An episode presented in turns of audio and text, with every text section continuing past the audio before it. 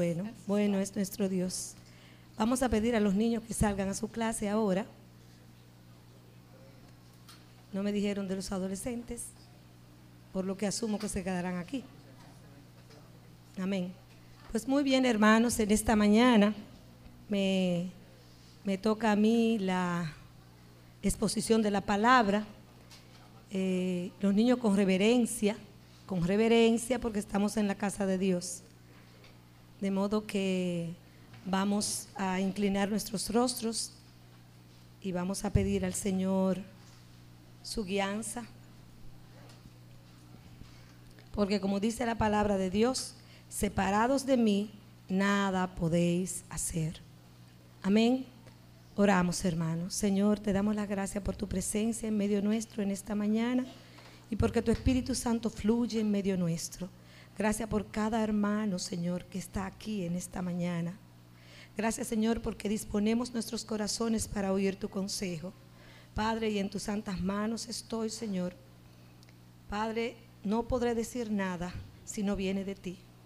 Por lo que te pido, Señor, que mi palabra, mi pensamiento, Señor, vengan de ti, sean atados a tu pensamiento, Señor, y mi boca, Señor, a lo que tú quieres que sea comunicado en esta mañana. Que tu palabra corte mi corazón, Señor. Sane mi corazón, Señor. Padre, y así a aquellos que la escuchan, Padre. Estoy en tus manos entendiendo, Señor, que vasija inútil soy, incapaz de poder decir o hacer algo si tu Espíritu Santo no lo produce y no lo hace en mí. Recibe toda la gloria y toda la honra en todas las cosas que hacemos en esta mañana, porque son para ti. Y prepara nuestros corazones con humildad para recibir tu palabra. En el nombre de Jesús. Amén, amén. Muy bien, me tomé el té hoy. Pueden estar tranquilos, hoy no voy a vocear mucho. Es verdad que me tengo que tomar el té. No he tomado café hoy. Los domingos cuando voy a predicar no puedo tomar café porque entonces es un problema. No me aguantan. Y hay hermanos que no les gusta que le voceen.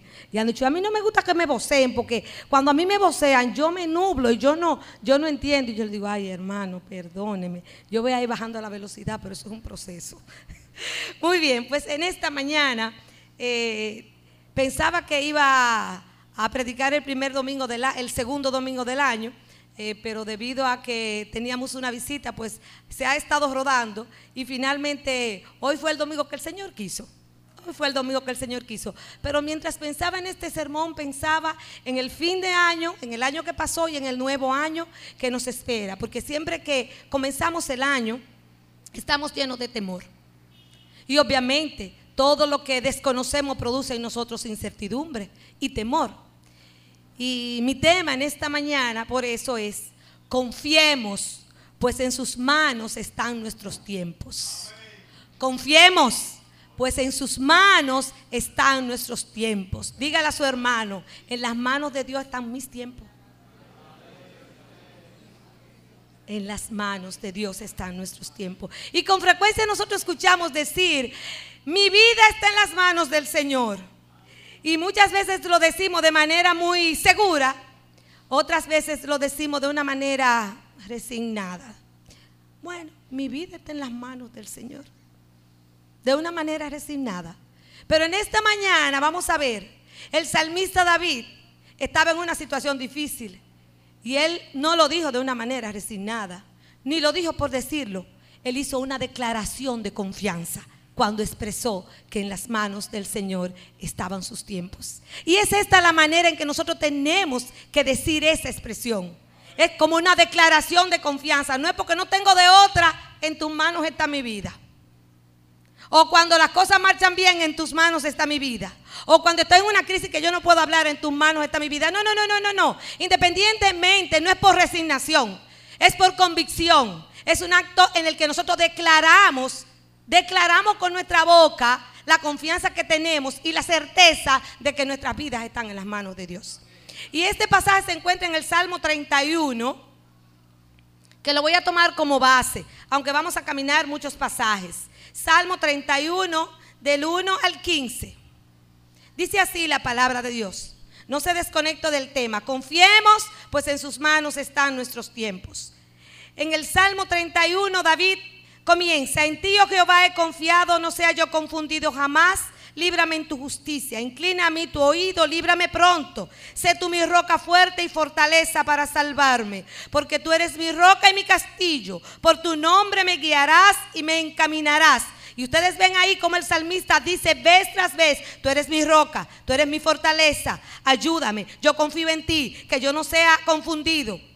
Tú me guías, tú me encaminas. Declaraciones de confianza en Dios. Y dice el versículo 4, sácame de la red que han escondido para mí, pues tú eres mi refugio. En tu mano encomiendo mi espíritu. Tú me has redimido, Jehová, Dios de verdad. Y aquí David dice, en tus manos encomiendo mi espíritu. La situación era tan crítica que él dijo, las mismas palabras de un salmo mesiánico que dijo Jesús en la cruz. David dijo, bueno, no hay camino. Y vamos a ver cómo Él puede graficar la condición en que está. Y dice, pero en tus manos está mi espíritu. Yo me encomiendo a ti, sea que sea lo que pase. Porque vamos a ver más adelante qué pasó. Aborrezco a los que en vanidades, a los que esperan en vanidades ilusorias, más yo en Jehová he esperado. El versículo 7, me gozaré y alegraré en tu misericordia, porque has visto mi aflicción, has conocido mi alma en las angustias. Aleluya. No me entregaste en mano del enemigo, pusiste mis pies en lugar espacioso. Ten misericordia de mí, oh Jehová, porque estoy en angustia. Se han consumido de tristeza mis ojos, mi alma y también mi cuerpo. ¿A usted le ha pasado eso? Cuando usted está pasando por una crisis tan grande que, oiga, bajamos de peso. David está diciendo aquí, yo me rebajé.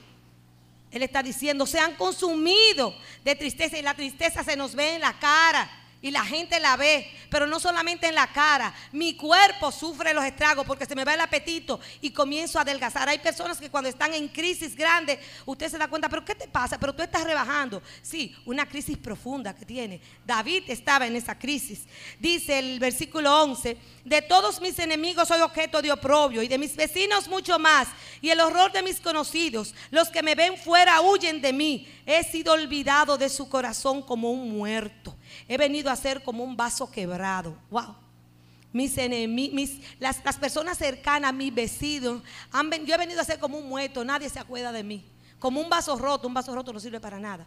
Miren la condición en que estaba David. Porque oigo calumnias de muchos. El miedo me asalta por todas partes mientras consultan juntos contra mí e idean quitarme la vida. Había amenaza de muerte contra David. Y él lo había, él estaba escuchando. Eso es para alimentar más el temor, porque cuando uno oye, y más oye que le quieren quitar la vida a uno, pues imagínense, encima de todas las cosas que le están pasando, los, los, vecinos le sacan el pie, eh, todo el mundo se aleja, pero también me persiguen para matarme. En el versículo 14, él dice, más, yo en ti confío, Jehová, digo, tú eres mi Dios. Y el versículo 15, en tu mano están mis tiempos. Líbrame de la mano de mis enemigos y de mis perseguidores. Más, en esa situación, cuando la gente se aleja, cuando me persiguen, cuando estoy en la boca del lobo, David puede decir, más, yo digo, en ti confío, en tus manos, en tu mano están mis tiempos. Este tiempo difícil, tú lo sabías, está en tus manos. El tiempo de alegría también está en tus manos. Y eso es lo que vamos a ver en esta mañana. Vamos a ver en esta mañana que el salmista no habla de una manera resignada, sino de una, con una declaración de confianza, como yo decía, y habla de los tiempos. Y puedo comenzar hablando del tiempo, diciendo, dando una definición del tiempo y buscando en el diccionario de Wikipedia nos dice que el tiempo es una magnitud de carácter físico que se emplea para realizar la medición de lo que dura algo que es susceptible a cambio. ¿Eh? Es la medición de algo que es susceptible a cambio. Por eso se llama tiempo. El tiempo lo creó Dios. Cuando Dios hizo al hombre en el huerto, obviamente Dios es eterno y atemporal, pero coloca al hombre en una esfera natural en el mundo y entonces lo tiene que contextualizar y dice, tiene que cronometrar, tienes que usar el cronos, cronos, que es el reloj, ¿verdad que sí? Tienes que usar el reloj, pero Adán no tenía reloj, obviamente. El cronos, el tiempo, porque el de Dios es diferente al nosotros, porque Dios es atemporal y es eterno. El hombre es puesto en una esfera humana eterna, ¿verdad que sí? Y con limitantes. Y el Señor cuando hace en Génesis vemos que Dios de manera sabia ¿De qué manera el hombre podía cronometrar el tiempo? Bueno, dice en Génesis 14, 1, 14 y 15, dijo luego Dios, haya lumbreras en la expansión de los cielos para separar el día de la noche y sirvan de señales para las estaciones, para los días y para los años. De modo que Dios pone el sol, pone la luna, crea la tierra y dice, te vas a dar cuenta del tiempo, porque tú estás en otra dimensión diferente de la mía.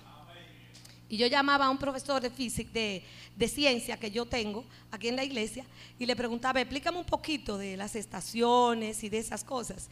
Y, comenzó a explicarme, y él me dice, anota, eh, porque a veces a nosotros nos dan geografía en la escuela y se nos olvida lo que nos enseñan.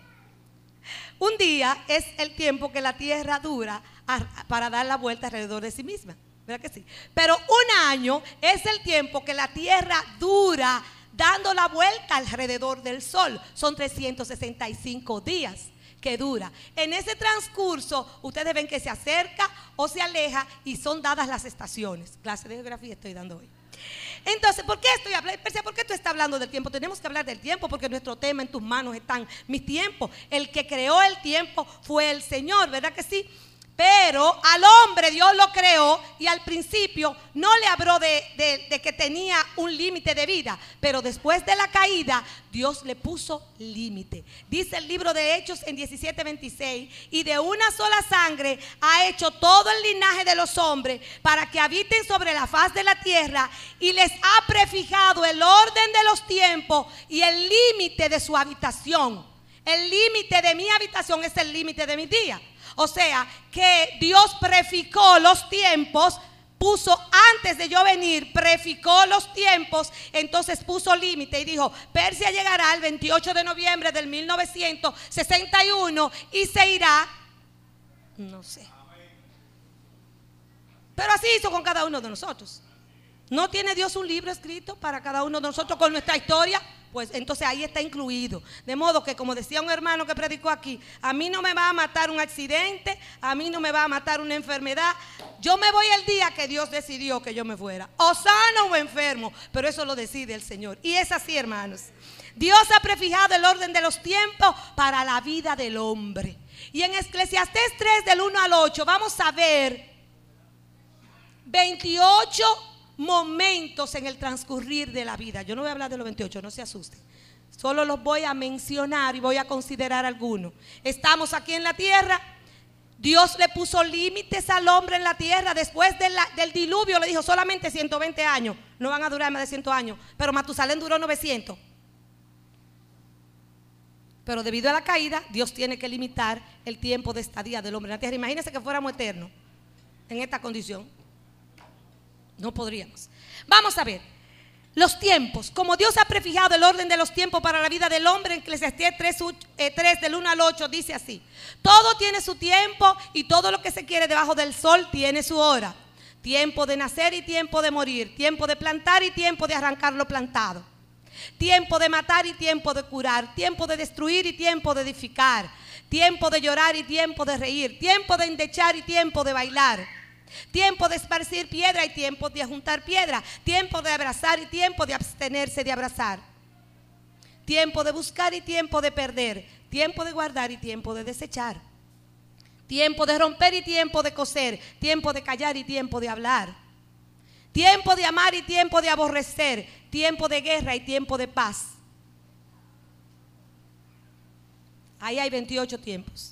Y en este 2019 y toda nuestra vida, en algún momento vamos a tener que vivir en un tiempo y en otro tiempo. ¿No es así? Vamos a tener que pasar por los diferentes tiempos. Y observe que en el libro de Eclesiastés comienza Salomón hablando y diciendo, primero, el primer tiempo es tiempo de nacer y tiempo de morir, el tiempo de llegar, los dos límites. Salomón presenta los dos límites, el tiempo de llegada y el tiempo de irnos. El tiempo de nacer es tiempo de alegría y de contentamiento. Aquí hay una cosecha de mujeres embarazadas y estamos contentos esperando los bebés. Y cuán alegre estamos cuando nace un bebé. ¿No es momento de fiesta? Cuando presentamos los bebés, cuánto gozo trae eso a nuestros corazones, ¿verdad que sí? Tiempo de nacer. Pero el tiempo de morir es, de morir es todo lo contrario. Es el tiempo de luto Y a nadie le gusta ese tiempo. Nos gusta el de reír, como Sara. ¿Recuerdan a Sara cuando tuvo a Isaac, que le nació Isaac? Wow, dijo, Jehová me ha hecho reír y todo el que me vea se reirá conmigo. Sara estaba desbordante de la alegría. Pero también llega la muerte. ¿Recuerdan todo el tiempo que Samuel lloró a Saúl? Que el Señor tuvo que decirle, levántate ya, deja eso. ¿Qué es lo que tanto lloras? Cuando José murió, hermanos, me llamó mucho la atención. El pueblo hizo duelo por, por José 70 días. Ustedes saben lo que es 70 días de duelo. Y cuando Moisés y Aarón murieron, el pueblo hizo duelo por un mes completo. Tiempo de nacer, tiempo de morir. Tiempo de llorar, tiempo de reír. ¿Verdad que sí? Tiempo de plantar y tiempo de cosechar. Ahora, como ustedes ven, ¿cuántas mujeres embarazadas hay aquí? Como seis. Más o menos, eso es baby shower y baby shower y baby shower. Y entonces ahora entran, aquí hay una, allí hay otro, allí hay otro.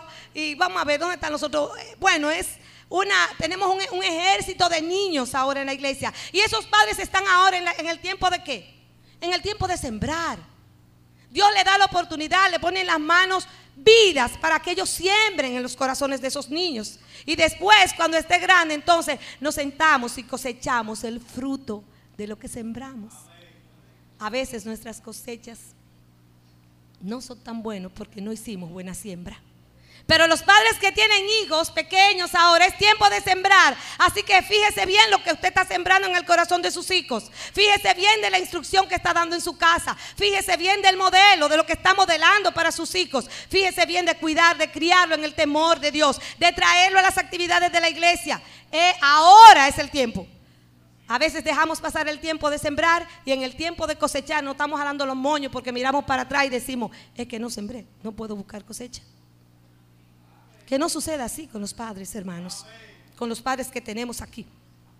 Tiempo de endechar, tiempo de bailar. David sí sabía hacer eso. Mire, David hacía una endecha y se entristecía como vemos cómo está ahí. Pero este David que está hablando aquí es el David que se quitó la ropa y se quedó en ropa interior bailando. Cuando trajo el arca del pacto, comenzó a bailar. Comenzó a hacer fiesta. Fue cuando la mujer lo criticó y él dijo, no, no, no, yo estoy gozoso. Y a causa de Jehová yo me haré más vil si tengo que hacerme más vil.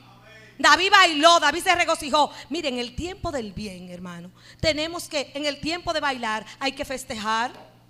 ¿Verdad? tiempo de hablar y tiempo de callar. El libro de Amós nos dice, el prudente en tal tiempo calla porque el tiempo es malo. Por eso el que es sabio se calla porque el tiempo es malo. Dice Amós 5:13. Estaba en una situación crítica la nación. Y dice Amós, el prudente en el tiempo malo calla. Hermano, usted sabe que en el tiempo malo es mejor callar. Porque cuando hablamos decimos cosas que no debemos decir. Y después tratamos de recogerla, pero no hay manera de recogerla, porque ya usted hirió. Y las palabras no se pueden recoger. Por eso el prudente, dice Amos, en el tiempo malo, calla. Mordámonos la lengua. No digamos lo que yo quiero decir en ese momento, porque no es el adecuado. Seamos prudentes y entendamos cuál es el tiempo de hablar y cuál es el tiempo de callar. No siempre es tiempo de hablar. En el tiempo malo es preferible callar y esperar más adelante. Y Dios proveerá el escenario para que nosotros hablemos. Tiempo de, paz, tiempo de guerra. Todos estos tiempos. Y no voy a seguir considerando los tiempos porque vuelvo y le digo, son muchos tiempos. Lo que quiero traer a colación es que nosotros los seres humanos vamos a pasar por todos esos momentos. Y eso es inevitable. O alguno de nosotros puede quedarse en un tiempo, en el de bailar nada más.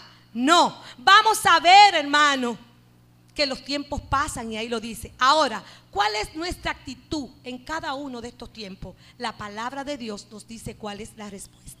Eclesiastés 7:14 nos da la respuesta. ¿Cuál debe ser mi actitud en los tiempos buenos? En ese paralelo de tiempo, ¿qué yo debo hacer en cada uno? En el día del bien, goza del bien. Y en el día de la adversidad, considera Dios hizo tanto lo uno como lo otro a fin de que el hombre nada halle después de él. Él es que tiene el control. Él tiene el tiempo. ¿Y quién es quién es que hace lo uno como lo otro? No, pero yo estoy leyendo mal. Es el tiempo del bien nada más que él hace. Ahí está diciendo que él hace la adversidad. ¿Cómo? Bueno, vamos a ver. En el día del bien, goza del bien. Hay personas eh, Ustedes recuerdan cuando Moisés cruzó el mar rojo. Moisés hasta ahí hasta cantó. Yo no sabía que Moisés cantaba, pero hay un cántico de Moisés. Moisés cantó del gozo que, tenía. Ana cantó cuando Dios le dio a Samuel. Del gozo se inspiró. María cantó cuando la, la hermana de Moisés cuando cruzaron el mar rojo. Y encontramos que hay cánticos que en el día del bien, hermano, goce del bien. Por eso que los días de mi cumpleaños yo lo celebro. Persia, pero es que eh, Persia con su cumpleaños. En mi casa hay un open house los días de mi cumpleaños. Porque en el, oiga, Dios ha sido bueno, ya me dio 56. Y yo tengo que ir celebrando porque cada año que Dios nos da motivo para celebrar. Hay gente que en los momentos buenos, hermano, no lo disfrutan esperando lo malo. No, la Biblia dice que en el día del bien, goce del bien. Haga un espaguetico, invite a un hermano a la iglesia a comerse los domingos y a ver una película en su casa. Disfrute del bien, goce del bien. Porque el mal va a llegar, quiera usted o no lo quiere, usted no lo controla, ni yo tampoco. Por eso cuando hay que fiestar, vamos a fiestar. Cuando hay que brincar, vamos a brincar. Cuando hay que saltar, vamos a saltar. Porque todo tiene su tiempo. Y así lo declara la palabra de Dios. Cuando yo me voy de vacaciones, yo digo, a medida que va subiendo el avión, me voy olvidando de Santiago. Porque voy a disfrutar. Porque Dios preparó ese escenario y ese momento para que yo disfrutara. El día del bien, goza del bien. Y eso no nos resulta difícil, pero hay gente que viven esperando el día malo. El día bien le pasa por arriba. Y el Señor se lo está dando y nunca tan gozoso porque el día de bien no lo disfrutan. Sean fiesteros, hermanos. Invite a los hermanos. Coma junto con los dos hermanos los domingos en la mañana. Los domingos en la tarde invito a comerse un sándwich en su casa, un chocolate con pan. Lo que sea, pero vamos a disfrutar el día del bien porque el mal llega también, el día de mal. Así que, ahora bien, disfrutemos, pero con prudencia. Porque hay peligro en el día del bien. Vamos a ver qué nos dice Deuteronomio 8, 11 y 14. Hay dos peligros que yo quiero señalar en el día del bien. Dice así. Cuando el pueblo de Israel va a tomar posesión de la tierra prometida y entra, le dice, cuídate de no olvidarte de Jehová tu Dios para cumplir sus mandamientos, sus decretos, sus estatutos que yo te ordeno hoy. No suceda que comas y te sacies y edifiques buenas casas en que habites. Y tus vacas y tus ovejas aumenten. Y la plata y el oro te multipliquen. Y todo lo que tuvieres se te aumente y se enorgullezca tu corazón y te olvides de Jehová tu Dios que te sacó de la tierra de Egipto, de casa de servidumbre. ¿Qué es lo que puede pasar? ¿Qué es lo que puede pasar? No te olvides, no te olvides. Nosotros los seres humanos somos tan dados olvidarnos. En el sermón de la semana pasada, el hermano habló de los leprosos y vemos eh, con claridad que el 90% de los seres humanos, con ese ejemplo, somos malagradecidos. Pero nos olvidamos de qué? Nos olvidamos de que el dador, de que Dios es el dador de todo lo bueno que yo estoy dando, estoy teniendo. La capacidad que tú tienes para producir dinero, ¿de dónde viene? Tú bonito saliste y yo bonita salir y que porque sí, para producir la habilidad mental para hacer negocio. ¿Quién te la dio? ¿Quién me la dio a mí? ¿Quién te da la fuerza para pararnos de nuestra cama y trabajar? ¿De dónde viene? Es Dios. Entonces dice, no te olvides que soy yo que te doy eso. Cuando se te multiplique la plata, cuando te vaya bien, no te olvides, no te olvides que fui yo. Porque la bendición de Jehová enriquece. No te olvides. Hermano, no nos olvidemos en tiempos de prosperidad. Pero en tiempos de prosperidad nos olvidamos de Dios. ¿Y qué dice el versículo 17? Versículo 17. El peligro del olvido. Y voy al el 17. Y digas en tu corazón, la mano, mi fuerza. ¿Quién lo tiene que lo lea? Porque mi poder y digas en, mi en tu corazón, mi poder y la fuerza de mi mano me ha traído esta riqueza. Cuidado. Cuidado, hermano, en tiempo de prosperidad. Si Dios te da es para que bendigas a otros también. Si Dios te da es para que sea buen mayordomo de los bienes que te da. No es para que despilfarre. Cuidado y cuidado de pensar que eso te lo ganaste tú porque sí. No, no, no, no, no, no. No diga, cuidado con el orgullo. ¿Saben lo que le pasó a Ezequías? Ezequías estaba para morirse. Tenía una enfermedad para morirse. Y el Señor le dijo, prepara tu casa y todo y arregla todo porque te va a morir. Y Ezequías se trancó con el Señor y le gritó como un chivo al Señor. Señor, ay, yo he caminado en rectitud, alárgame los 10. Y dijo, está bien, Ezequías, te voy a regalar 15 años más.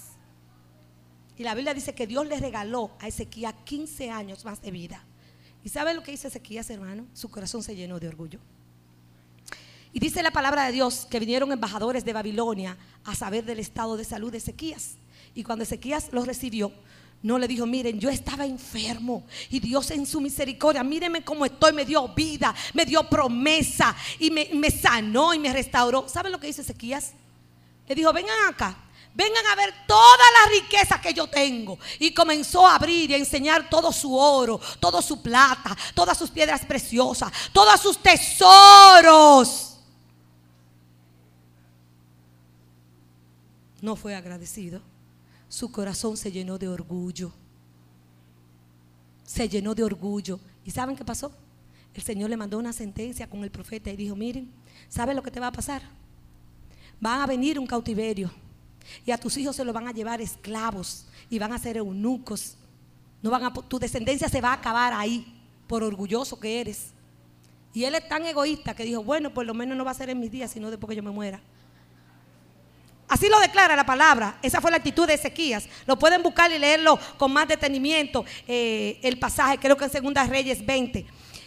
Hermanos, el orgullo en tiempos de prosperidad. Ezequías no le dio la gloria a Dios. Su corazón se volvió orgulloso y puso la atención en que en las cosas que Dios le había dado. Hermano, y nosotros somos tan tontos a veces que valoramos más las cosas, las dádivas que al dador. Valoramos más y nos concentramos en la dádiva. Y la dádiva no nos dejan levantar la cabeza para ver al dador. Porque esta dádiva me solucionó el problema. Cuidado con el olvido cuidado con el orgullo en el tiempo del bien. Dios te da no solo para que disfrutes, para que disfrutemos de nuestros caprichos y de nuestros deseos, sino también para que partamos con el que tiene necesidad y para que seamos buenos mayordomos de nuestros bienes. Amén. En el tiempo de la adversidad, hermanos, es difícil. ¿Creen ustedes que Dios crea la adversidad? ¿Eh? Dios crea la, adversidad. Dios no crea el pecado, porque Él es santo, pero la adversidad sí. ¿Cómo? Y tú me, ven acá, tú me, estás, tú me estás cambiando la teología que yo tengo de Dios. Es que yo creo que Dios nada más da cosas buenas. Vamos a Isaías 45, 6 y 7. Hay tiempos de adversidad y vendrán tiempos de adversidad en tu vida y en mi vida, pero tienen propósito. Vamos a ver para que se sepa desde el nacimiento del sol y hasta donde se pone que no hay más que yo, yo Jehová y ninguno más que yo, que formo la luz y creo las tinieblas, que hago la paz y creo la adversidad. Yo, Jehová, soy el que hago esto. Dios crea la adversidad. Lamentaciones 3, 37, 38. Dios crea la adversidad. ¿Quién será aquel que diga que sucedió algo que el Señor no mandó? De la boca del Altísimo no sale lo malo y lo bueno.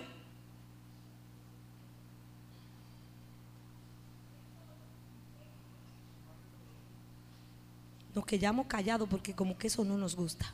Amos 3.6, ¿qué dice? Yo estoy leyendo lo que la palabra dice, hermano. Yo no estoy levantando argumentos personales de Persia. Yo estoy leyendo la palabra.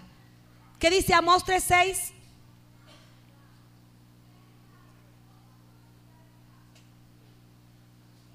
Amos 3.6. E, e, este pedacito del sermón como que no nos gusta, a mí tampoco me gustaba, hermano, pero no se apure, vamos a seguir más para adelante. Se tocará la trompeta en la ciudad y no se alborotará el pueblo. ¿Habrá algún mal en la ciudad del cual Jehová no haya hecho? Ay, mi madre. Dios crea la adversidad. ¿Recuerdan ustedes con el cautiverio? El pueblo desobedeció, desobedeció, desobedeció. Y el Señor le dijo, se va a levantar del norte un viento. Vienen y se lo van a llevar cautivo a ustedes 70 años. Juicio de Dios.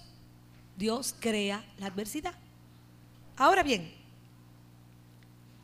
¿cuál es el propósito de Dios con la adversidad en mi vida? Y yo quiero que usted piense eso durante siempre, que este sermón se le quede a usted como yo quiero que se me quede en mi corazón, para entender el tiempo de adversidad en mi vida.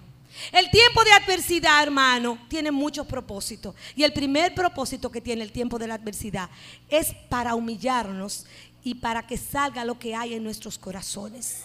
Si usted coge una pasta de dientes y le, prime, ¿qué es lo que sale? Pasta de dientes. La adversidad saca lo que hay en nuestros corazones. De Deuteronomio 8.2, ¿qué dice? Porque ¿sabe qué, hermano? Y te acordarás de todo el camino. El Señor sigue hablando con el pueblo de Israel. Y te acordarás de todo el camino por donde te ha traído Jehová tu Dios estos 40 años en desierto. Para, ¿para qué? Para afligirte, para probarte, para saber lo que había en tu corazón, si habías de guardar o no sus mandamientos. De modo que Él aflige y prueba para esa vez él lo sabe. La que se cree que estoy muy bien soy yo. Y usted. Y creemos que tenemos una fe y que no. Y que somos santicos muchas veces. No, el Señor quiere que salga de nosotros toda la basura que hay para que la trabajemos. Yo tuve una ocasión en mi vida en la que tuve una situación de prueba con una hermana y en ese tiempo yo me di cuenta de toda la basura que había en mi corazón y que Dios había permitido a esa persona en mi vida y eso era una pala que sacó la maldad que había en mi corazón. La prueba, la adversidad, Dios busca sacar. De modo que no nos preguntemos muchas veces, ¿y por qué me está pasando esto? Es que Dios quiere que tú te des cuenta todas las cosas que tú tienes ahí, que tú no te puedes hacer de ellas. Si tú no vas a la cruz. Si tú no vas a la cruz y buscas la ayuda del Señor. Hermano, lamentablemente el orgullo solo sale con la humillación. No hay manera de Dios sacar el orgullo de nosotros que no sea con la humillación. Antes de la caída viene la altivez de espíritu, dice la Biblia. De modo que cuando estemos en el suelo, preguntémonos, ¿y qué pasó? ¿Cuándo fue? Pero esto no es un jueguito, esto no es vamos a ver a lo que sabe, esto es la palabra de Dios, hermano. Y el orgullo solo se desbarata con el quebrantamiento y con la humillación, hermano. No hay otra manera. Así que seamos humildes, entendámoslo por la buena, estemos tranquilitos para que cojamos el camino más corto. Otro propósito de la adversidad es para que ajustemos nuestras prioridades. ¿Qué tú me quieres decir con eso? Deuteronomio 8.3. Para que ajustemos nuestras prioridades.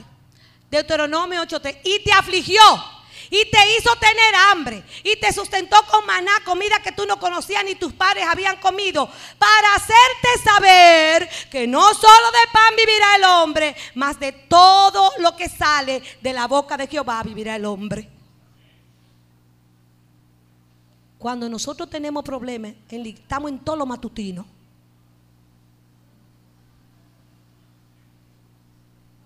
Estamos en todos los cultos de oración. Estamos pianitos. ¿Saben para qué Dios nos aflige? Para que nosotros nos demos cuenta dónde tenemos a Dios. Y que muchas veces lo que hacemos es que usamos a Dios. Y cuando Dios me tiene problemas resueltos, bye bye. Y me aparezco por la iglesia. Matutino, oración. No, no, no, eso no. Pero tenga prueba para que usted vea cómo estamos los matutinos y cómo estamos en la oración, cómo estamos pidiendo la oración. La aflicción es para que reajustemos nuestras prioridades, hermano. Para que nosotros nos demos cuenta dónde está Dios. Y que nosotros muchas veces estamos usando a Dios. Y Dios lo permite para eso y para decirme, mira, yo voy primero. ¿Tú ves lo que te pasó? Pues no ponerme donde yo iba. Mira, ese es el resultado. De no ponerme en el lugar donde yo voy.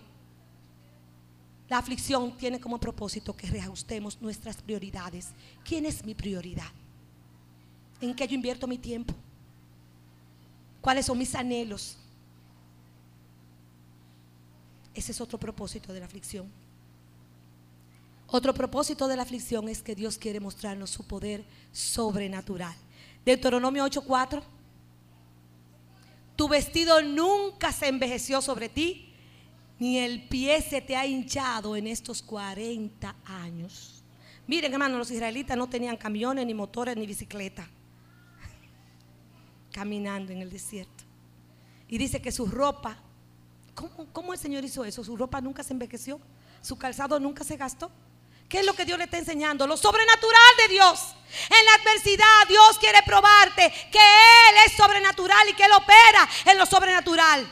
Esta semana mientras hacía el devocional, leía Lima y yo nos parábamos en el pasaje de Jesús en la barca y me llamó la atención y nos llamó la atención una palabra. Y Jesús hizo entrar a los discípulos a la barca. Los hizo entrar. Y se quedó y se fue a orar. Y no sabía Jesús que se iba a levantar una tormenta. Y los hizo entrar en la barca. Y lo expuso a la tormenta también. Y lo dejó que agotaran todas sus fuerzas. Y dice que cuando lo vio fatigado, entonces se adelantó y fue a resolver el problema. ¿Acaso no sabe Dios cuando estoy en aflicción? Pues mire, no está durmiendo. Él no se va, él no se fue a dormir, él se fue a orar. ¿Y quién sabe lo que oraba? Quizás por ellos mismos que estaban allí, viviendo esa experiencia. Intercediendo quizás el Señor lo hizo entrar en la barca. Muchas veces, hermano, Dios nos va a hacer entrar para mostrarnos su poder sobrenatural. Y cuando ya ellos dijeron, ya no podemos más, entonces, como decía el sermón que yo prediqué, Él apareció en la quinta vigilia de la noche. Cuando la noche estaba más oscura, cuando no había más fuerza para seguir remando, cuando parecía que todo iba a sucumbir, Él apareció en el escenario y resolvió el problema. De modo que la aflicción también, hermanos, es para, para que usted conozca al Dios sobrenatural que nosotros no lo conocemos en la esfera natural. Y es ahí donde nosotros decimos, wow, tú eres todopoderoso, como decía la canción, hacedor de milagros. Otro propósito de la adversidad, hermanos, es que la adversidad a veces es, viene como castigo como juicio de Dios. Deuteronomio 8:5. 8:5. Reconoce a sí mismo en tu corazón que como castiga el hombre a su hijo, así Jehová tu Dios. De modo que las pelas se valen aquí. Si usted no corrige sus hijos, ¿qué usted hace? Monstruos. ¿Verdad que sí? Dios necesita corregirnos. En el Salmo 23 encontramos a Dios, al Señor como nuestro pastor y qué instrumento usa para nuestra corrección. Tu vara y tu callado me infundirán aliento. De modo que la disciplina es para nuestro bien. Tu vara y después tu callado, el gancho para meterte en el otra vez en el camino me infundirán aliento. De modo que la adversidad, hermano, es para disciplinarnos también. Porque muchas veces nosotros no lo hacemos bien y el Señor quiere enseñarnos. Y yo quiero traer a colación al hermano Job. ¿Cómo vio Job la adversidad, hermanos? Job no dijo, son los eteos, fue el diablo, porque le atribuimos todo al diablo. Fue el diablo que hizo eso y el diablo se levantó contra Job. Y el diablo hizo esto y el diablo. Sí, pero sin permiso de Dios no lo pudo hacer nada. ¿Qué fue lo que dijo Job? Cuando la mujer le dice, maldice a tu Dios y muérete. Y él le dijo, como cualquier mujer fatua has hablado, recibiremos el bien de Jehová y el mal no lo recibiremos. Hermanos, debemos la adversidad es para que nosotros entendamos que tenemos que alabarlo por lo que Él es y no por lo que Él me da. La adversidad es para que le conozcamos. Cuando Job termina la prueba dice, de oídas te había, oído, mas ahora mis ojos te ven. La adversidad, hermano, es para que reconozcamos, hermano. Y Job reconoció que todo ese mal había venido de Jehová. ¿Usted sabía eso? Él no se lo atribuyó a Satanás ni a los eteos a Jehová. Incluso los amigos de Job también se lo atribuyeron. Y en Job 42, 11 dice, todos reconocieron que Dios había traído ese gran mal. Yo te dije Job 42, 11. Y vinieron a él todos sus hermanos y todas sus hermanas y todo lo que antes le habían conocido. Y comieron con él pan en su casa. Y, y se condolieron de él. Y le consolaron de todo aquel mal. ¿Que quién? Que Jehová había traído sobre él.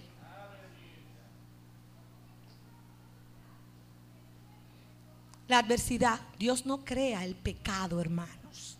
La adversidad y la permite en nuestras vidas con propósito. No hay despropósito.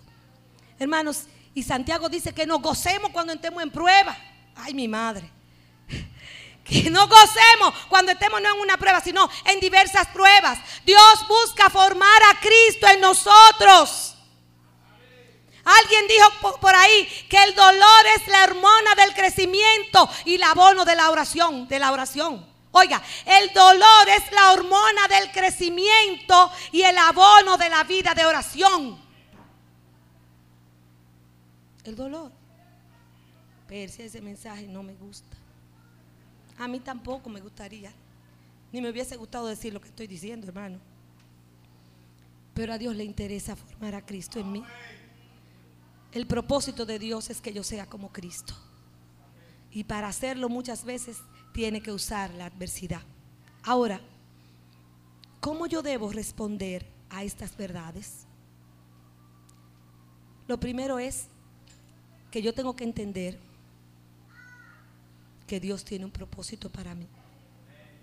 Jeremías 29:11 dice, oigan qué palabra más linda, óiganla, ahora vamos a, ya yo le dije, ya están heridos, estamos heridos todito, ¿verdad que sí? Desconsolados.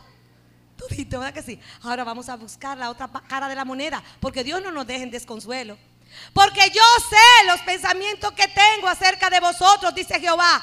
Pensamientos de paz y no de mal, para daros el fin que esperáis. Yo sé, no es que tú estás pensando en mí, Marisabel, es que yo estoy pensando en ti, dice Dios.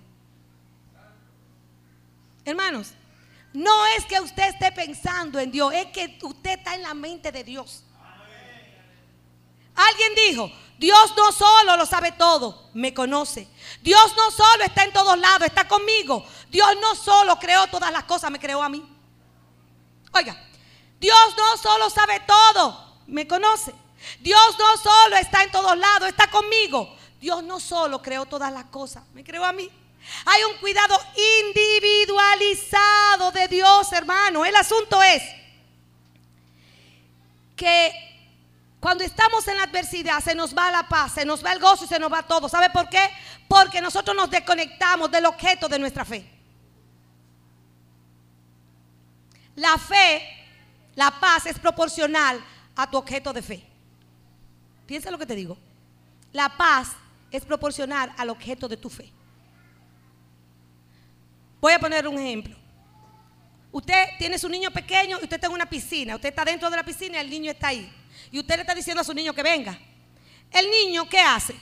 Lo está viendo a usted. Usted es, el, eh, eh, usted es el objeto de su fe. Él sabe que usted no lo va a dejar caer al agua. ¿Ustedes han visto eso? Yo he visto eso. Padres en la piscina que los niños le dicen al niño ven y el niño se tira y por cualquier lado se tira. ¿Por qué? Porque él sabe que su papá no lo va a dejar hundir en el agua el objeto de su fe es su padre, tiene confianza, le cree. Lo mismo pasa con nosotros. En la adversidad, ¿quién es el objeto de tu fe? Porque si Dios es el objeto de tu fe, entonces vamos a tener paz.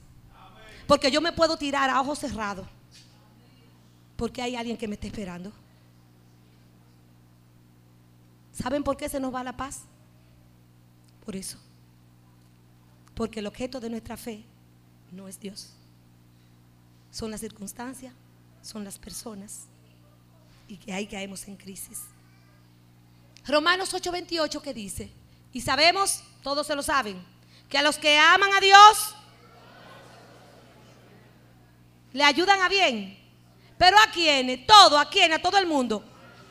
Al propósito de Dios es que ayuda, hermano. No es el propósito mío, porque yo puedo tener el propósito de ser una excelente trabajadora brillante trabajadora. Pero el propósito de Dios es que yo forme, es formar a Cristo en mí, porque finalmente yo puedo ser una buena trabajadora. ¿Y qué si me pierdo?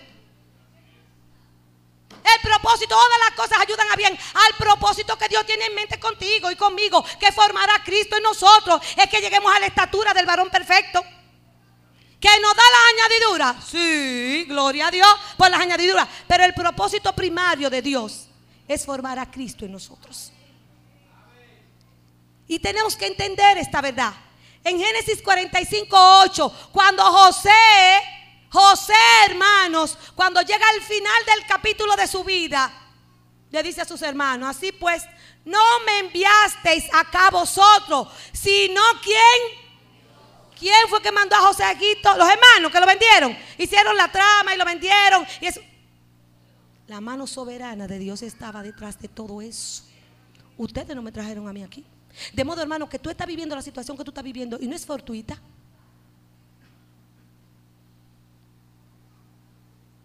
José dijo, no se, no se entristezcan. Esto no es un asunto de ustedes. La maldad de sus corazones cumplió, permitió que se cumpliera el propósito. Y lo hicieron de la manera que lo hicieran. Pero yo iba a llegar a Egipto como sea. Porque Dios había planificado su soberanía que yo viniera aquí primero delante de ustedes. Para cuando hubiera hambre, yo estuviera aquí. Hiciera provisión para ustedes. Hermanos, el salmista dice, Jehová cumplirá su propósito en mí. Dios es nuestro Padre. Su cuidado es un cuidado paternal, precioso, hermoso. En el Salmo 139, yo me deleito. Yo le voy a poner de tarea que usted lea 10 veces el Salmo 139. Porque en el Salmo 39 yo veo cómo el salmista comienza a describir cómo Dios me conoce. Y dice, tú conoces mi andar y mi reposo. ¿Cuántas veces usted se ha sentado y se ha parado hoy? ¿Usted la contó? Dios la contó. Tú conoces mi andar y mi reposo. Todas las veces que tú te paras y te sientes en el día hasta que llega la noche, Él la sabe. Pero cada hebra de mi cabello, ni mi mamá nunca me la contó.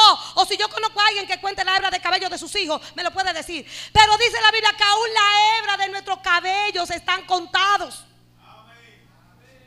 ¿Soy o no soy importante para Dios? En la palma de mi mano te tengo esculpida, Persia, te tengo que ver obligado. En la palma de la mano de él no tienes esculpida. David vivía huyendo. Y, el Salmo 139, en el Salmo 56, 8, me encanta. Tú puedes ponerlo. Hermano, ya estoy terminando. Hoy le salí corta a ustedes. Felicítenme. Salmo 56, 8. Oigan qué linda la versión NBI lo que dice, NTV lo que dice. Mis huidas tú has contado, pon mis lágrimas en tu redoma. ¿No están ellas en tu libro?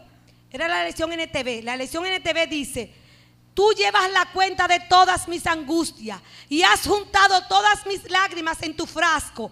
Has registrado cada una de ellas en tu libro. Las lágrimas suyas, tú las has juntado en un frasco.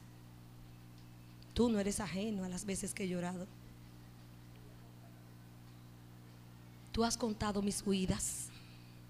¿Cuántas veces he salido huyendo de tal situación?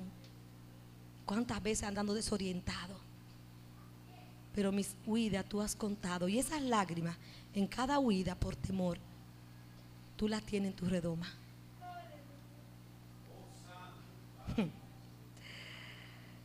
Hermanos, Dios nos ama. Dios no conoce, nos conoce. Y dice el salmista, en tu libro estaban escritas todas aquellas cosas. Ahí estaba Isabel el día que llegó. Y la historia de Isabel estaba completa de principio a fin. Por lo que nada va a pasar que no haya pasado por la mano de Dios primero. En tu libro estaba en escrito. Eso que tú estás pasando ahora, hermano. Y lo que tú estás viviendo estaba escrito en el libro de tu vida.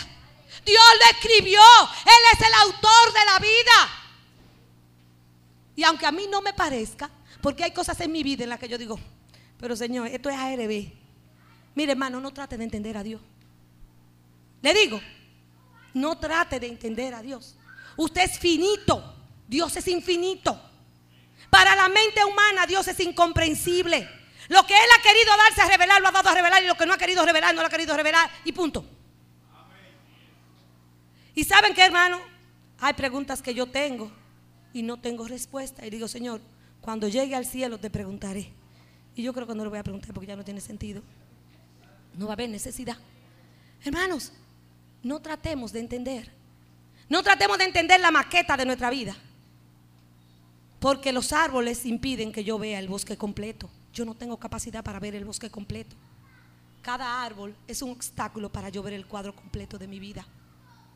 La vida es así. ¿Quién puede ver una maqueta completa? El que está afuera, ¿verdad que sí? Pero cuando yo entro en una casa no puedo ver la casa completa.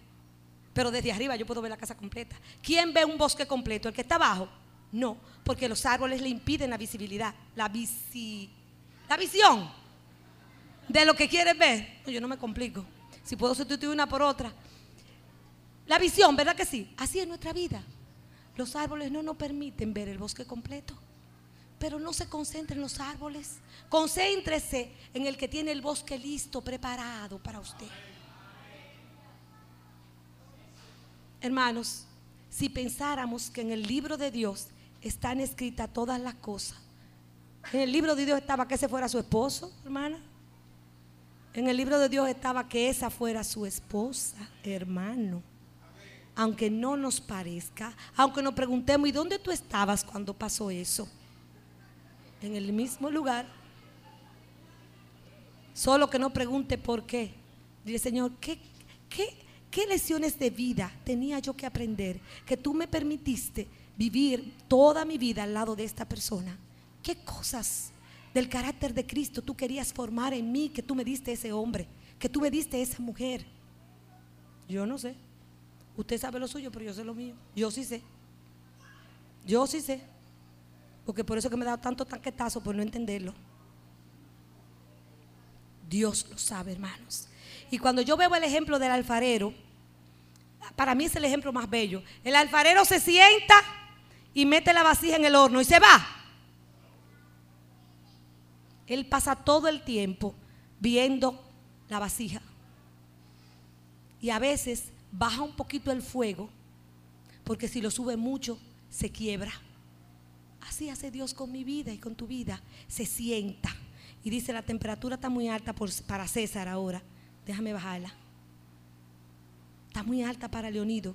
Déjame bajarla. ¿Por qué no nos pone carga que no podamos llevar? Entonces el alfarero se sienta. No se va, no se despega. Está ahí pendiente. Y a veces sabe cuándo puede sacarnos. Nosotros creemos que ya es tiempo de sacarnos, pero estamos a destiempo. Y la prueba no termina y el horno está caliente, pero es que no hemos aprendido todavía, es que no ha terminado lo que Él pretende hacer, es que no ha terminado de darnos la forma que Él quiere darnos. Nos falta más calor todavía. ¿Y cómo lo vamos a aguantar? Bueno, el alfarero sabe mi capacidad de aguante. Dice la palabra de Dios que no reposará la vara de impiedad sobre la espalda del justo, no sea que te desfallezca. Él sabe. No terminamos en esperanza. No terminamos en esperanza, Badi, ¿verdad que sí? Y le voy a dar dos consejos para terminar. Si basas tu fe, esto lo tomé de Paul Tripp, de un devocional. Si basas tu fe en tu habilidad de comprender el presente, el pasado y el futuro, ten seguro que tus momentos de confusión se convertirán en momentos de debilidad. Vuelvo y leo. Si basas tu fe en tu habilidad de comprender el presente, el pasado y el futuro, ten seguro que tus momentos de confusión se convertirán en momentos de debilidad. Si tratas de armar el rompecabezas, vas a encontrar que te faltan muchas piezas. Pero cuando me falten piezas, yo no le voy a encontrar el sentido lógico al rompecabezas. Porque caigo en la duda, en el temor, en la debilidad. ¿Qué es lo que tengo que hacer cuando no me encaja la pieza? Mirar hacia arriba y decir, mi vida está en tus manos y tú eres el soberano de mi vida. Nunca entenderás todos los componentes, ya que Dios esconde algunos de ellos para tu bien y para su gloria. Oiga bien, nunca entenderás todos los componentes, ya que Dios esconde algunos de ellos para tu bien y para su gloria. Imagínese que a usted Dios lo hubiera enseñado, me hubiese enseñado el día de la muerte de mi mamá, a destiempo. No, a su tiempo Él me lo enseñó, cuando mi corazón estaba preparado para verlo. Así pasa con nosotros. Dios no, nosotros debemos decir, Señor, muéstrame. Señor, yo quiero ver. No quiero ver nada, hermano. No querramos ver nada, no estamos en capacidad de ver. Por eso Dios no nos lo ha permitido ver.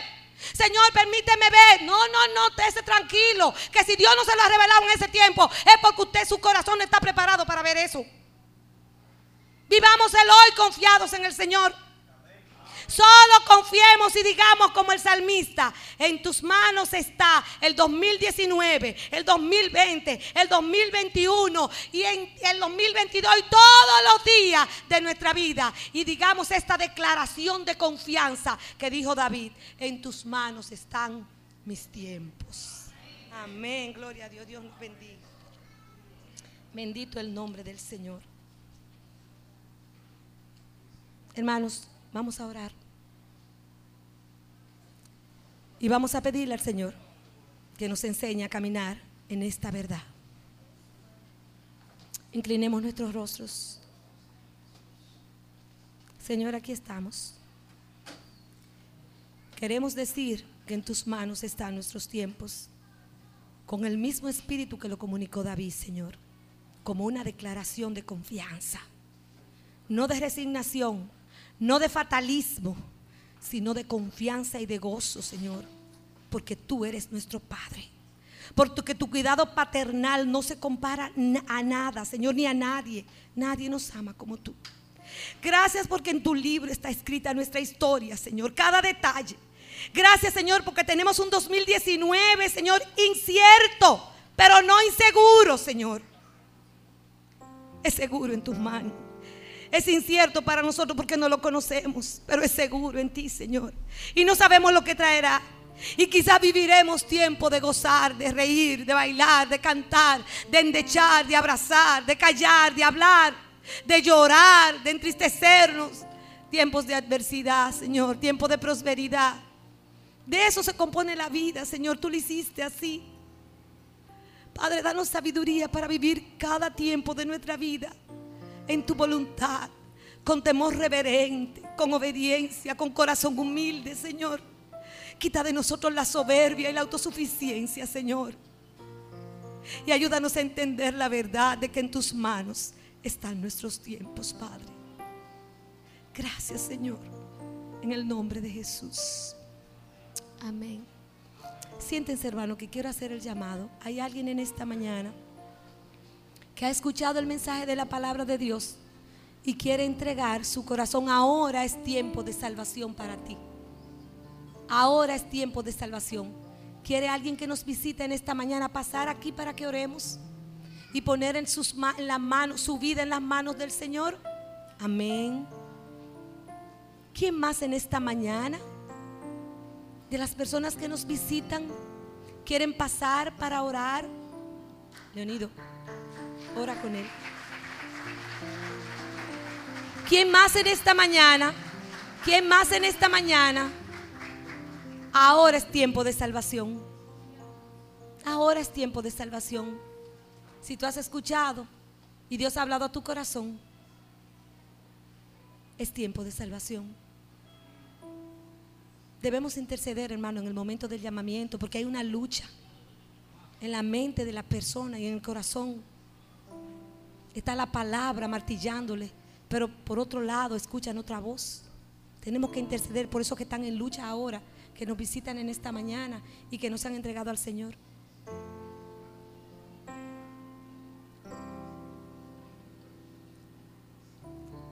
Si no hay nadie, oramos por este hermano. Señor, aquí está la vida de este hombre. Te pedimos que tú abras los ojos de su entendimiento para que le resplandezca la luz del Evangelio de Jesucristo. Trae convicción, Señor. Trae perdón de pecados, Señor. Escribe el nombre de este hombre en el libro de la vida. Pero comienza desde este momento, Señor, a formar a Cristo en él. Sus necesidades tú las conoces, Señor. Él necesita salvación. Él necesita salvación, Señor. Y Él se ha parado en esta mañana y te ha dicho, yo te necesito. Ministra salvación a su vida, Señor. Comienza a operar, Señor, los cambios que tu Espíritu Santo debe hacer en la vida de este hombre, Señor. Gracias por su vida, Señor. En el nombre de Jesús. Amén, gloria a Dios. Eh, me parece que Andrew quiere... Andrew, no, solamente avisar. Siguen las inscripciones.